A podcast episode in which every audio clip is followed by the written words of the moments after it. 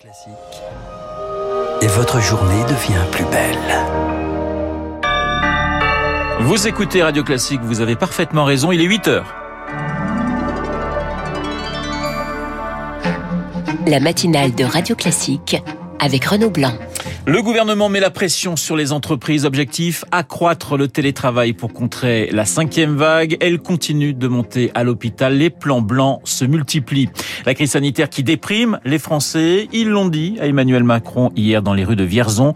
Les jeunes n'y échappent pas, vous l'entendrez. Et puis, Biden, Poutine, le face-à-face était très attendu. Deux heures d'échange hier soir à distance entre les deux dirigeants sur l'Ukraine notamment. Que se sont-ils dit? Réponse dans ce journal. Radio Classique. Et le journal de 8 heures nous est présenté par Lucille Bréau. Bonjour Lucille. Bonjour Renaud, bonjour à tous. À la une, la cinquième vague de Covid qui prend de l'ampleur. Des nouveaux cas en cascade, près de 60 000 encore hier, plus de 2300 personnes en réanimation, des plans blancs qui se multiplient à l'hôpital, à Lyon, dans le Grand Est et maintenant à Marseille ou encore à Rouen.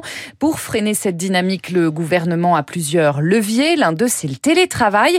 Émilie Vallès, il met clairement la pression sur les entreprises. Elles ont une semaine pour monter en puissance et l'étendre à deux à trois jours par semaine. Plus de 2700 accords télétravail ont été signés cette année dans les entreprises, fixant dans la plupart des cas deux jours par semaine de travail à distance. Et avec l'arrivée de la cinquième vague, certains employeurs avaient anticipé les recommandations du gouvernement. C'est le cas d'AXA, Amélie Watley, DRH de l'assureur. Nous avons mis en place l'extension de notre dispositif de télétravail à un troisième jour de télétravail depuis le 30 novembre. C'est en fonction du souhait de chacun. On a aujourd'hui 83% de nos collaborateurs qui ont un accord de télétravail à deux jours. Et donc, donc ça permet plus de flexibilité dans cette période. Mais le télétravail n'est pas toujours adapté, tout dépend de la taille des locaux, de l'entreprise, de son activité. Il faut absolument garder de la souplesse, réagit Jean-Hugues Duménil, secrétaire général de la CPME. Ce qu'on perçoit de manière beaucoup plus large, c'est un retour de la visioconférence en force, là où les réunions physiques avaient repris le dessus. Les entreprises ont conscience de la responsabilité qui est la leur, mais c'est pas au gouvernement de décider du mode d'organisation et du mode de fonctionnement des entreprises. Le ministère du Travail compte relancer un sondage dès cette semaine auprès des salariés pour voir si le télétravail est effectif dans leur entreprise. Il va aussi réunir la semaine prochaine les partenaires sociaux et en fonction, le gouvernement décidera d'imposer ou non le travail à distance. Un recours au télétravail intégral semble en revanche écarté. Les précisions d'Émilie Vallès dans ce contexte des nouvelles du variant Omicron ce matin. Il est quasiment certain qu'il n'est pas plus dangereux que le Delta. En tout cas, d'après l'épidémiologiste en chef de la Maison Blanche, le docteur Fauci, l'OMS estimait que les vaccins seraient a priori efficaces contre ce mutant. Elle reconnaît toutefois que nous ne sommes qu'au tout début des études. La crise sanitaire qui met un coup au moral des Français. Un constat d'Emmanuel Macron hier dans les rues quasi désertes de Vierzon. Il a été interpellé à de multiples reprises sur le sujet aujourd'hui.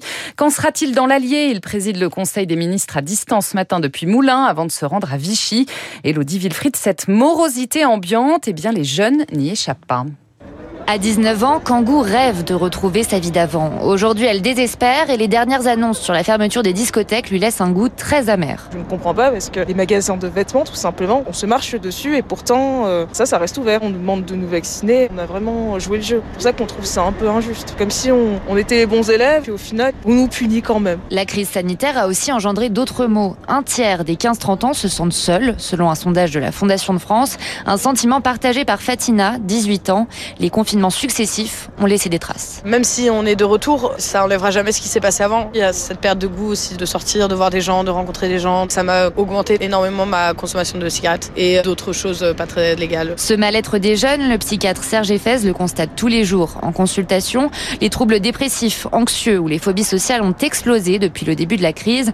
À présent, ce qui domine, c'est l'impuissance et la résignation. C'est ce qu'il y a de pire pour un jeune parce que tout à coup, il devient totalement passif par rapport à lui-même et par rapport à son destin. Il peut plus se projeter dans l'avenir. Une situation à prendre très au sérieux, insiste le professionnel, car ces dommages psychologiques liés au Covid mettront, pour beaucoup, des années à disparaître. Le reportage d'Elodie Villefrit et dans ce contexte, une bonne nouvelle ce matin. La Banque de France, elle, revoit à la hausse sa prévision de croissance pour 2021 à 6,7% contre 6,3% jusqu'à présent.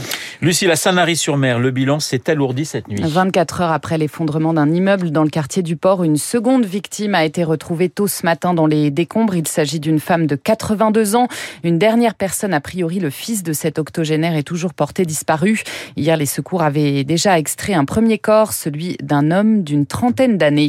Alain Griset, fixé sur son sort aujourd'hui dans son procès pour déclaration incomplète ou mensongère de patrimoine, le ministre délégué en charge des PME connaîtra le jugement du tribunal à 13h30.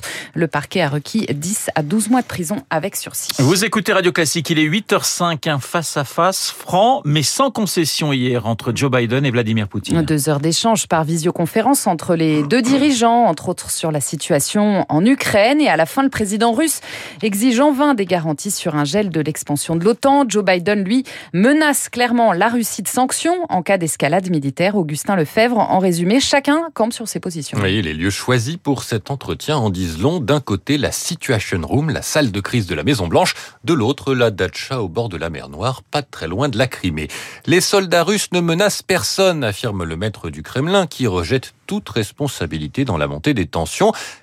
Mais si l'armée russe envahit l'Ukraine, Joe Biden promet de dures sanctions économiques, plus dures que celles de 2014 après l'invasion de la Crimée. Elle n'avait pas eu beaucoup d'effet. Principale piste, le blocage du gazoduc Nord Stream 2. La Russie est très dépendante de ses exportations d'hydrocarbures. Une option euh, plus sévère exclurait le pays du système financier SWIFT, ce qui aurait des conséquences majeures pour son économie. En revanche, pas question pour les États-Unis de se lancer dans une nouvelle opération euh, militaire loin de chez eux. Pour l'instant, les initiatives diplomatiques continuent. Dans les prochains jours, ce sera au tour du président français Emmanuel Macron de plaider auprès de Vladimir Poutine. Il va aussi s'entretenir avec son homologue ukrainien Volodymyr Zelensky. Augustin Lefebvre, un nouveau chancelier pour l'Allemagne. Olaf Scholz va succéder officiellement aujourd'hui à Angela Merkel à la tête de la première puissance européenne. Il sera élu par le Bundestag pour diriger sa coalition avec les Verts et les libéraux. Et puis c'est la journée mondiale du climat.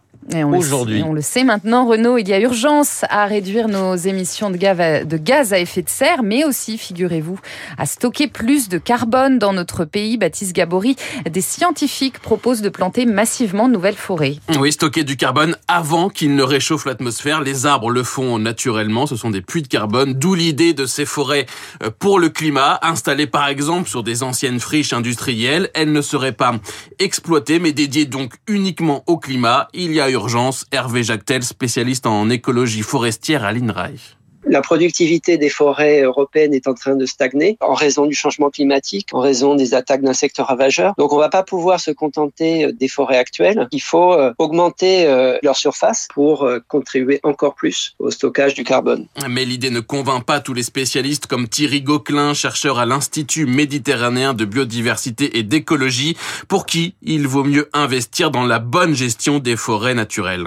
Il y a une augmentation naturelle de la forêt de l'ordre de 80 000 hectares euh, par an. La forêt se reconstitue. Est-ce que finalement, on pourrait pas plus peut-être s'occuper de ces forêts en plein développement que de rajouter des plantations? Thierry Gauquelin qui rappelle par ailleurs qu'une plantation, ce n'est pas une forêt avec par exemple beaucoup moins de biodiversité. Baptiste Gabory, votre chronique 3 minutes pour la planète sur le sujet à retrouver comme tous les jours sur radioclassique.fr et puis le manuscrit du Petit Prince exposé pour la première fois en France en 2022 au musée des arts décoratifs, écrit en 1942 par Antoine de Saint-Exupéry aux États-Unis.